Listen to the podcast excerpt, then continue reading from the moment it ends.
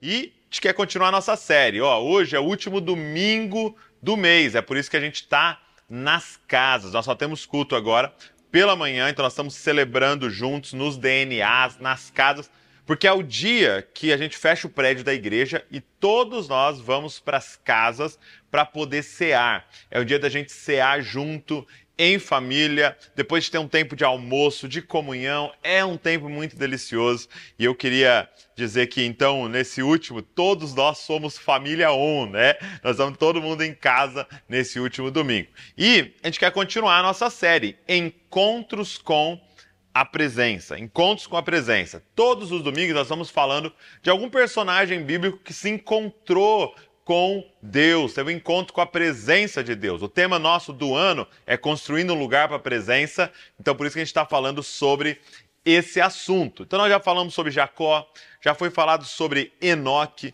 já foi falado aqui sobre Pedro, né? Sobre Josué, foi falado então é, sobre vários aí, é, é foi falado sobre Paulo no domingo à noite. Então foram falados sobre vários homens que se encontraram com Deus e hoje eu queria falar com você sobre Abraão. Abraão. Então abre comigo sua Bíblia aí em Gênesis capítulo de número 12. Gênesis 12, para a gente conversar sobre esse grande homem de Deus e aprender com ele sobre um encontro que ele tem com Deus. Gênesis capítulo de número 12. Olha só.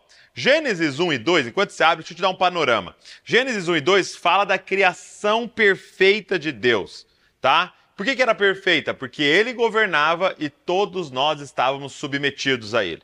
Gênesis 3 e 4 fala do pecado, do homem que quis ser Deus e, e quis que a vontade dele fosse feita. Então, uma semente é prometida que salvaria esse homem agora caído. E o pecado, gente, começa a se espalhar. Gênesis do 5 ao 10 vai falar do caos que se espalha por causa do pecado. E aí Deus decide destruir tudo e recomeçar com a família de Noé, tá? Então ele pega a família de Noé para recomeçar. E, e, a gente até é, vê ali que ele fala sobre o tipo de pessoa que vai morar no novo céu e nova terra.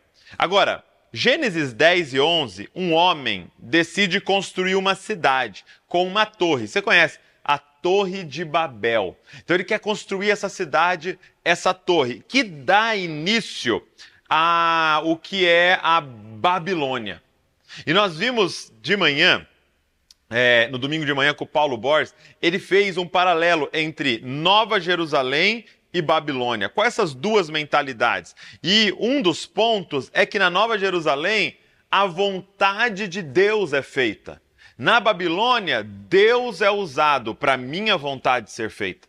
Então eles estão construindo algo ali para que Deus faça a nossa vontade, não a gente submeter à vontade de Deus. Agora, em Gênesis 12, então, é, Gênesis 11 ainda, ele separa as línguas, então as nações são separadas e formadas, e Gênesis 12, ele escolhe então um homem para formar, presta atenção nisso, para formar um povo que é de Deus. Ele diz o seguinte, ó, as nações estão espalhadas aí, mas eu vou escolher uma para mostrar para vocês a diferença de quem serve, se submete a Deus, como lá no princípio, e quem não se submete. E aí em Gênesis 12, então, ele escolhe Abraão.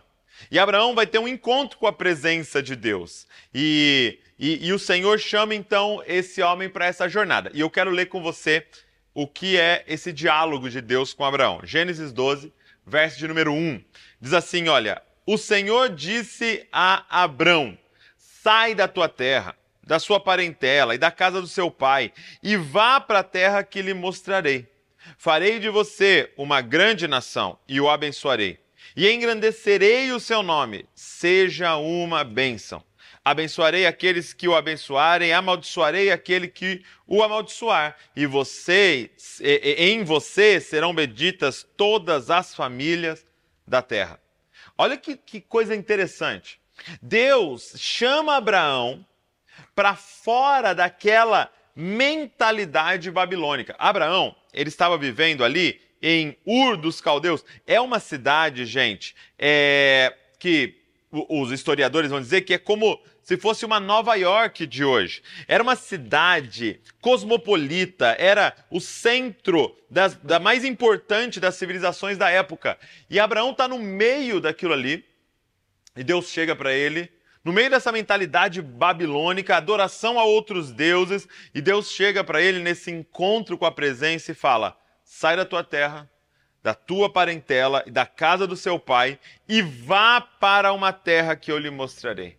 O que Deus estava dizendo é: eu quero te mostrar a cidade que eu vou construir, que eu vou dar para vocês. Sai dessa cidade construída com a mentalidade humana e vá para uma cidade onde o arquiteto e construtor é o próprio Deus. Gente, Deus chama Abraão para essa jornada. Agora, o que eu quero que você entenda essa jornada não era uma jornada somente geográfica, ou nem mesmo prioritariamente geográfica. Por quê? Porque se Abraão fosse ser tirado é, daquela terra de Ur dos Caldeus para chegar até onde era Canaã e depois se tornaria Israel, Jerusalém, era alguns dias viajando, gente. Em alguns dias ele chegaria lá. Mas a Bíblia diz que Abraão não entrou na cidade. Por quê, gente? Presta atenção. O desafio de Abraão não era chegar na cidade prometida, mas se tornar o tipo de pessoa que vai habitar nela. Quem são as pessoas que vai habitar nessa cidade?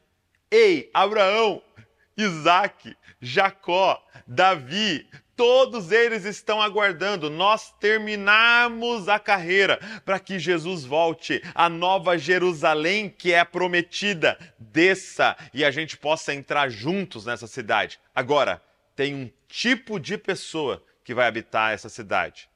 Presta atenção: quem são essas pessoas? Os justos que vivem pela fé. Deixa eu te falar uma coisa. Existem três mudanças na vida de quem tem um encontro com a presença, que nos faz o tipo de pessoa que vai habitar na cidade de Deus. O Paulo é, Borges, na, na, semana passada, falou sobre a Babilônia, sobre a Nova Jerusalém. E ele deu as características dessas duas. E foi uma mensagem maravilhosa. Depois eu quero que você vá lá e assista, se você não assistiu. Mas deixa eu te perguntar: qual é o tipo de pessoa que vai habitar na cidade de Deus? Porque o encontro com a presença tem um objetivo: nos transformar nesse tipo de pessoa que vai habitar a Nova Jerusalém. Então vamos lá, quero te falar três mudanças que acontecem no encontro com a presença. Olha só, três mudanças que acontecem. Primeiro, primeira coisa, anota aí, tá? Se você tiver com, com papel, com a caneta, anota, porque isso vai ser muito importante. Primeira coisa, a presença nos dá um futuro. Um encontro com a presença de Deus nos dá um futuro. Se não, olha o que está sendo dito aqui, né? É, Gênesis 12, 1. O Senhor disse a Abraão: Sai da tua terra, da tua parentela e da casa do seu pai e vá para uma terra que te mostrarei. Olha aí, começa agora futuro. Farei de você uma grande nação e o abençoarei e o engrandecerei o nome. Seja uma bênção. Abençoarei aqueles que o abençoarem. Amaldiço. Então, tudo está no futuro. Você entendeu o seguinte? Abraão está sendo tirado de uma, uma estrutura cíclica de vida. Como assim, Douglas? Isso, Abraão está sendo tirado de uma estrutura cíclica de vida, onde ele vivia como que em uma rodinha de hamster, que você corre, corre, corre, corre, corre, corre e você está no mesmo lugar. Gente, fala para mim se não é assim que a gente tem vivido. Na época de Abraão, ele estava vivendo de é, ritual em ritual, de sacrifício em sacrifício, de deuses em deuses. Agora nós vamos sacrificar para o Deus da, é, é, da, da, colheita. E agora nós vamos sacrificar para o Deus da fertilidade. Agora é, é o tempo de sacrificar para o Deus. E, e fica nessa, nessa roda de hamster que não sai do lugar. Só que o que é assustador é que nós estamos vivendo assim. Quantas pessoas, gente, estão vivendo da seguinte forma: olha, estou trabalhando porque no final do ano eu vou viajar, e aí eu viajo, gasto todo o meu dinheiro e em janeiro eu começo de novo. Agora tem que correr para pagar o cartão de crédito que eu gastei e agora eu estou de final de semana em final de semana. Estou esperando a sexta, a happy hour. Gente, a hora mais feliz é quando acaba o trabalho e aí eu, eu gasto todo o meu dinheiro no happy hour e aí para segunda eu voltar a trabalhar para conseguir dinheiro para me vestir para ir na festa para depois eu voltar a trabalhar e de repente você percebe que é uma vida cíclica. Estou esperando Natal, agora estou esperando Carnaval. Agora estou esperando a Páscoa. Agora estou esperando o Dia das Mães. Agora estou esperando o Dia dos Namorados. Agora estou esperando é, é, chegar a festa junina e agora estou esperando o Dia das Crianças para ir a gente chegar no Natal e, e é essa vida. O que Deus está fazendo é tirando Abraão desse lugar. O que o encontro com a presença faz com a gente é nos tira desse lugar. Por quê? Porque agora, presta atenção, quando você encontra com a presença, futuro futuro não é mais uma expectativa, futuro agora é uma promessa. Então Abraão não precisava ficar ansioso. Será que vai acontecer? Será que vai acontecer? Meu amado, Deus falou que vai acontecer. Aquele que abriu a boca e disse: haja luz, está dizendo: eu abençoarei você. Eu te levarei para um lugar melhor. Eu estarei com você. Ei, Agora, futuro não é uma expectativa, tomara que aconteça. Futuro é uma promessa. Gente, nós temos como promessa a eternidade. Ei, nós fomos salvos. Ele nos disse, presta atenção no que ele nos disse. Ele disse assim: olha, é aquele que crê em mim aquele que depositar suas esperanças em mim, você não vai morrer, não, você vai ter vida eterna. Esses dias eu estava com, com o Davi no carro, né? E aí o Davi, ele tá nessa agora assim, ô pai, vai rápido ali, ó. Aquela via tá mais livre e ele quer que eu fique cortando para chegar mais rápido nos lugares. E aí eu estava bem devagar aqui desse, dessa via aqui e ali, né, passando, ele vai ali. Falei, Davi, deixa eu te explicar uma coisa. Nós somos eternos. Você está com pressa do quê?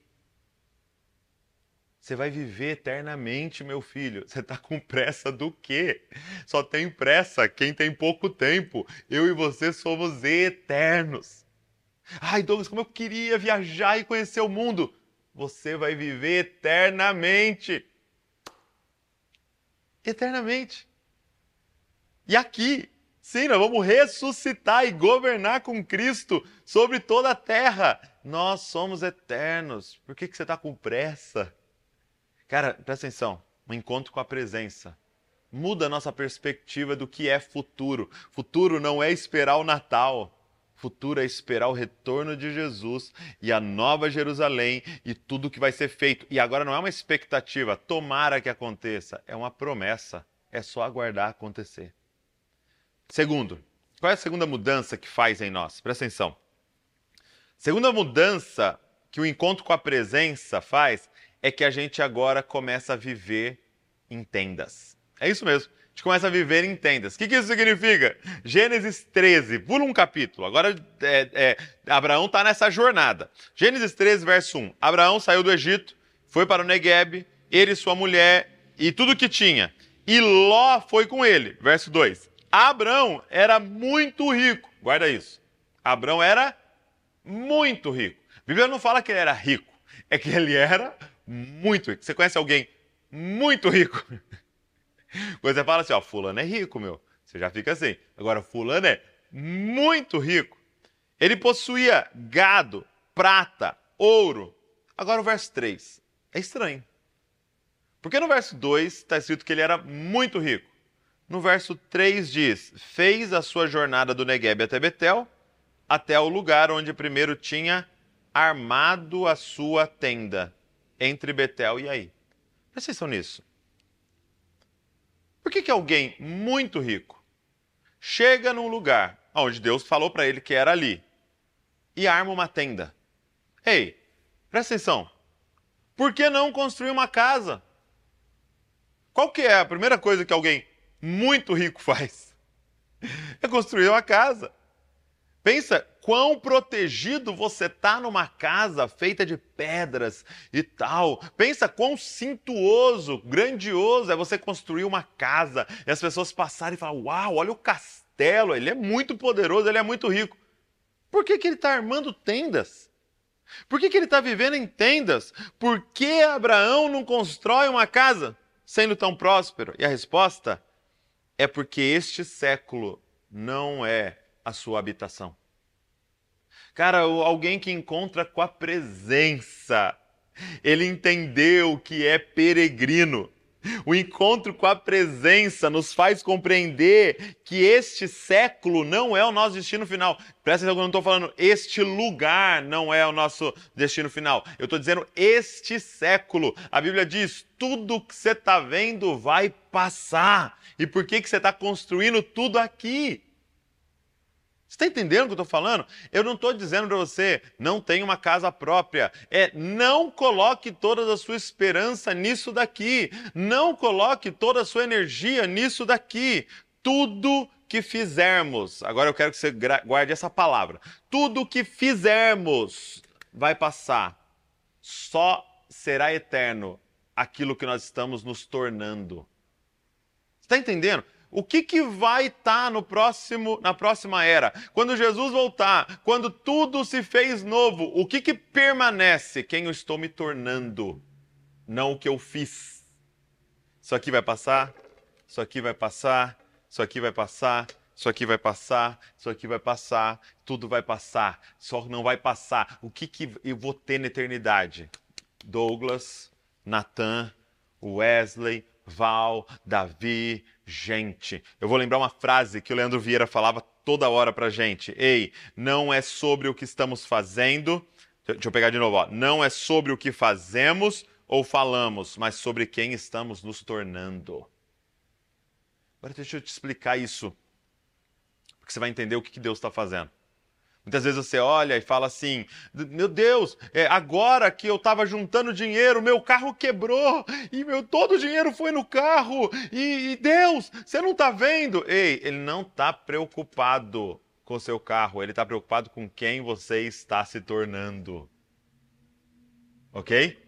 É claro que ele ajuda e você vê provisão de Deus, mas mais do que provisão de Deus é quem você está se tornando, porque é isso que ele vai ter de você na eternidade, não o seu carro. Meu Deus, mas esse chefe não para de pegar no meu pé. Eu oro, oro, oro, oro e piora. É lógico, porque Deus é o seu Pai, Ele te ama. E não é sobre o que você faz ou sobre o que você fala, é sobre quem você está se tornando. Ei, o um encontro com a presença vai nos transformando no tipo de pessoa que vai habitar na cidade de Deus. Primeiro, encontro com a presença muda minha perspectiva de futuro. Futuro agora não é mais uma expectativa, é uma promessa. Segundo, o encontro com a presença me ensina que eu sou peregrino e eu começo a viver em tendas. O que é viver em tendas na prática, gente? É a gente segurar as coisas com leveza. Com leveza. Tem um celular aqui, legal. Mas se amanhã não tiver o celular, tudo bem. Porque não é sobre ter o celular, é sobre quem eu estou me tornando. Aí eu tenho aqui um computador, legal. Mas eu, eu seguro isso com leveza, que se Deus quiser tirar da minha mão, Ele vai levar é leveza. Agora, muitas vezes nós estamos agarrados às coisas e dizendo: não, sem isso aqui eu não vivo. Ei, ei, ei, ei, tudo vai passar. Sem o eterno você não vive, sem Deus você não vive. Agora, terceiro lugar, olha só o que o encontro com a presença faz. Em Gênesis 12, versos 6 e 7, diz assim: ó, Abrão atravessou a terra de Siquém, até Siquém, até o carvalho de Moré. Nesse tempo, os cananeus habitavam essa terra. O Senhor apareceu a Abrão e lhe disse: Darei essa terra à sua descendência. Ali, Abrão edificou um altar ao Senhor que lhe tinha aparecido. O que, que o encontro com a presença faz? Nos faz construtores de altares. Construtores de altares. Presta atenção o texto ele é enfático em dizer: é, Abraão chega ali na terra de Canaã e os cananeus habitavam ali. O que isso significa, Douglas? Não, não é simplesmente. já a, a Bíblia não está falando somente tem um povo ali. Já tinha, ah, eu cheguei em Bragança, tem o, o, o pessoal, os bragantinos já estavam ali. Ah, não, cheguei ali em São Paulo, os paulistas estavam ali. Não, não era somente isso que a Bíblia estava falando. Ele estava dizendo, ei, já tinha um povo ali, já tinha uma mentalidade ali, já tinha deuses ali, já tem ídolos daquele lugar, já tem ali um sofisma, já tem uma forma de viver naquele lugar. E aí, de repente, esse filho de Deus, de repente agora, Abraão chega ali naquela cidade. E o que, que ele tem que fazer? Porque ele está no meio de um povo idólatra, pagão, que, que é, adora outros deuses. O que, que ele tem que fazer? Construir um altar. Deus se revela a ele no meio de tudo, de todos aqueles cananeus, e ele entende: ei, eu preciso construir um altar. O encontro com a presença nos faz compreender, presta atenção, a nossa origem e o nosso destino. Ei, nós viemos de Deus e estamos indo para Deus. Então esse meio não é o meu lugar de habitação. Esse meio aqui da onde eu estou, eu sou um peregrino. Então eu não posso misturar a minha forma de pensar com o que está acontecendo ao meu redor. E como se faz isso, Douglas? Construindo um altar. Por quê? Porque eu penso como aquilo que eu adoro. Porque eu falo como aquilo que eu adoro. Porque eu ouço com os filtros como aquilo que eu adoro. Então, Abraão, ele está no meio de toda uma idolatria e falsidade e no meio de homens maus, mas ele constrói um altar. Quando ele constrói um altar, ele está abrindo um espaço no meio dos cananeus, ele está abrindo um espaço e dizendo assim: olha, vocês façam o que vocês quiserem aí, aqui nós adoramos ao Senhor. Aqui nós é como Josué dizendo: "Eu e a minha casa servimos ao Senhor". Gente, é exatamente o que nós estamos vivendo. Nós descobrimos a nossa origem, nós viemos do céu. Nós descobrimos o nosso destino, nosso destino é Deus, mas nós estamos vivendo aqui.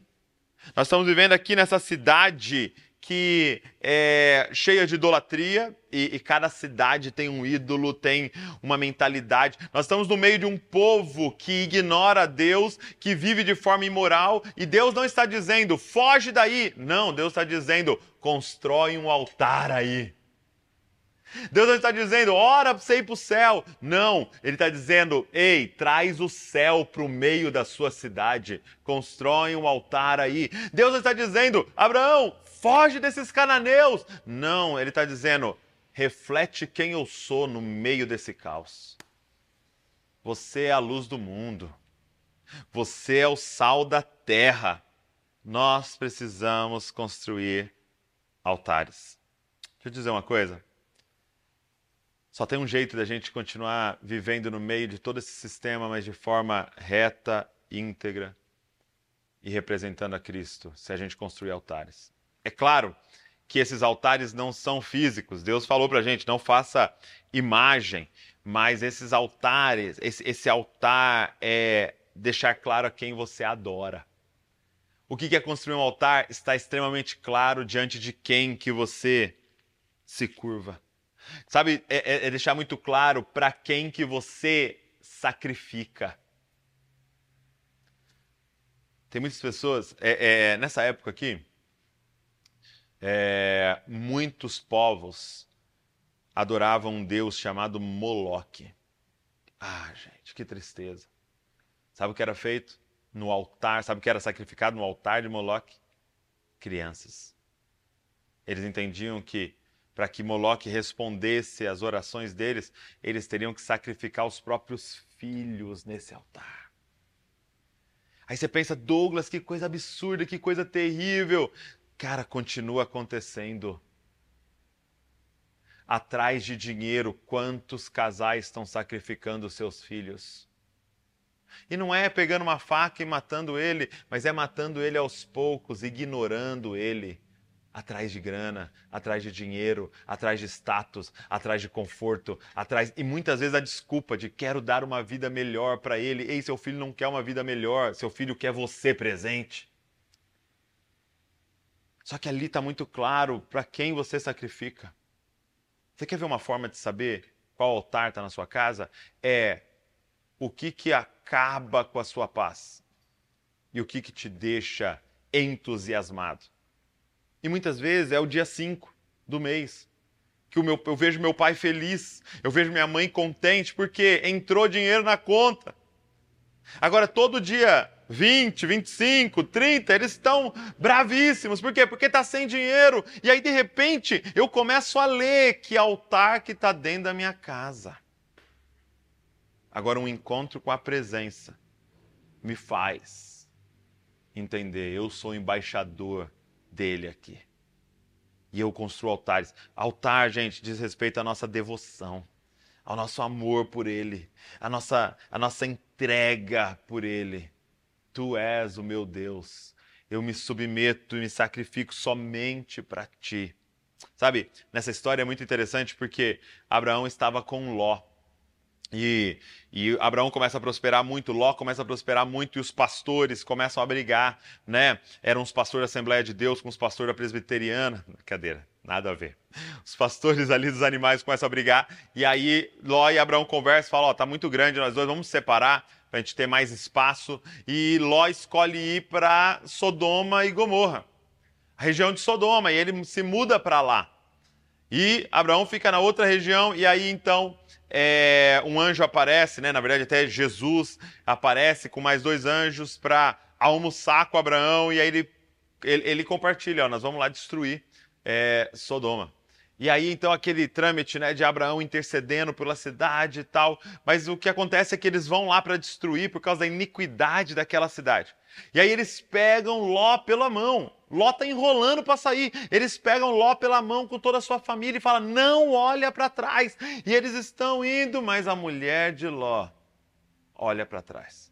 Gente, não era o ato de virar o pescoço, não, era o ato do coração de dizer: ai, os meus altares, ai, o meu conforto, Ai, a minha televisão. Ai, os meus costumes. Ai, não. E, ela, o coração dela estava na cidade. Ei, presta atenção nisso. O coração da mulher de Ló foi cativado por aquela cidade. E aí Ló foge com suas filhas e, e ele vai para umas cavernas se esconder e de repente as filhas embriagam Ló e tem relação com o próprio pai e as duas engravidam do pai. Eu te pergunto, ei, da onde elas tiraram essa ideia tão imoral? Sodoma tinha entrado dentro das filhas de Ló. Por quê? Porque você não tem nenhum relato que Ló construiu um altar. Meus amados, nós não fomos chamados para sair da cidade. Nós não fomos chamados por Deus para ir para as montanhas, se esconder. Nós não fomos chamados para o monastério, mas nós fomos chamados para ter embaixadas do reino de Deus no meio do caos. Édens no meio do caos. Como? Construindo um altar. O encontro com a presença nos faz construtores de altar. Agora, por que que ele saiu da terra dele? Sabe por que, que Deus nos pede para sair da nossa terra e se tornar como Ele, o tipo de gente que vai habitar na cidade? Por que, que Deus pode fazer um pedido assim? Sai da tua terra, do meio da tua parentela e vai para uma terra que eu vou te mostrar, para uma vida, essa jornada de peregrino. Sabe por que, que Ele pode fazer isso? Porque um dia Jesus, ele saiu da terra dele o céu. Ele saiu do meio da parentela dele, ele deixou o Pai para vir nos buscar. Olha, antes de nos pedir, ei, eu quero que você se torne como eu, ele se tornou como a gente. Ele encarnou para abrir um caminho para que a gente pudesse nos tornar o tipo de pessoa que vai habitar na sua cidade. Ei, antes de falar, entra numa jornada para ir para a cidade que eu estou construindo, ele veio até a nossa cidade. Ele veio para nos buscar para nos amar, para nos salvar, para nos limpar e dê o Espírito Santo dele para essa jornada. Cara, um encontro com a presença muda minha perspectiva de futuro. Um encontro com a presença me faz viver em tendas, um peregrino. E um encontro com a presença me faz um construtor de altar aonde eu chegar. E a minha oração é essa: que a gente possa se encontrar com a presença e ser completamente transformado por ela. Vamos orar juntos? Feche seus olhos comigo. Vamos orar? Pai, eu quero orar por cada um dos meus irmãos e irmãs que estão em casa hoje, Pai. Reunidos em família, Pai. E nós estamos aqui reunidos, Pai, porque nós amamos a Tua presença e queremos ser transformados, mudados, cativados, fascinados por ela, Pai. Pai, assim como Abraão um dia se encontrou contigo, nós clamamos a Ti, se revela a nós. Se tem alguém aqui que ainda não teve um encontro com a Sua presença, Pai, toca essa vida, toca essa pessoa. E eu te peço, Senhor, tira-nos, tira-nos dessa roda de hamster que nos colocaram, aonde a gente corre, corre, corre, corre e não sai do lugar, Senhor. Liberta-nos disso, Pai. Eu clamo a Ti e nos coloca no Teu caminho, Pai. O Teu caminho que tem sim um lugar para chegar, um objetivo, que é o Senhor. Teu caminho que nos dá um futuro que, que não nos deixa ansioso, porque não é uma expectativa nossa, é uma promessa do Senhor. Coloca-nos no teu caminho, Senhor. Mas, Pai, também nos ensina a viver em tendas, Pai. Senhor, às vezes eu quero me apegar a esse lugar, Senhor, às vezes eu quero fazer minha morada aqui, Senhor, mas esse século não é a minha casa, Pai. Eu estou aguardando pela era por vir. Eu sei que eu sou um peregrino aqui, Pai, então nos ensina a viver em tendas. Nos ensina a viver de forma leve, Senhor. Nos ensina a viver sem segurar e se agarrar nada, a nada, Pai. Nos ensina esse estilo de vida. E, Pai, nos faz construtores de altar. Eu quero clamar cada pessoa que está aqui comigo, Senhor, nessa celebração que se torne um construtor de altar, Pai. Eu clamo ao Senhor, nós queremos construir um lugar para a Tua presença espalhados por todas as nações, Pai. Que a embaixada do reino de Deus seja dentro da nossa casa, Pai. Que na nossa casa se fale a língua do nosso, da nossa terra de origem, o céu, Senhor. Senhor, que na nossa casa você tem os costumes do nosso, do nosso país de origem, Pai do céu. Que na nossa casa, Senhor Jesus, as pessoas possam pisar e ter encontros contigo, Pai. Essa é a minha oração, Pai. E eu só posso orar isso porque o Senhor veio nos buscar primeiro, Senhor. Eu só posso orar, Senhor, clamando por essa jornada, porque o Senhor veio atrás de nós primeiro. Obrigado, Jesus. Nós te amamos, nós te adoramos, no nome de Jesus. Amém.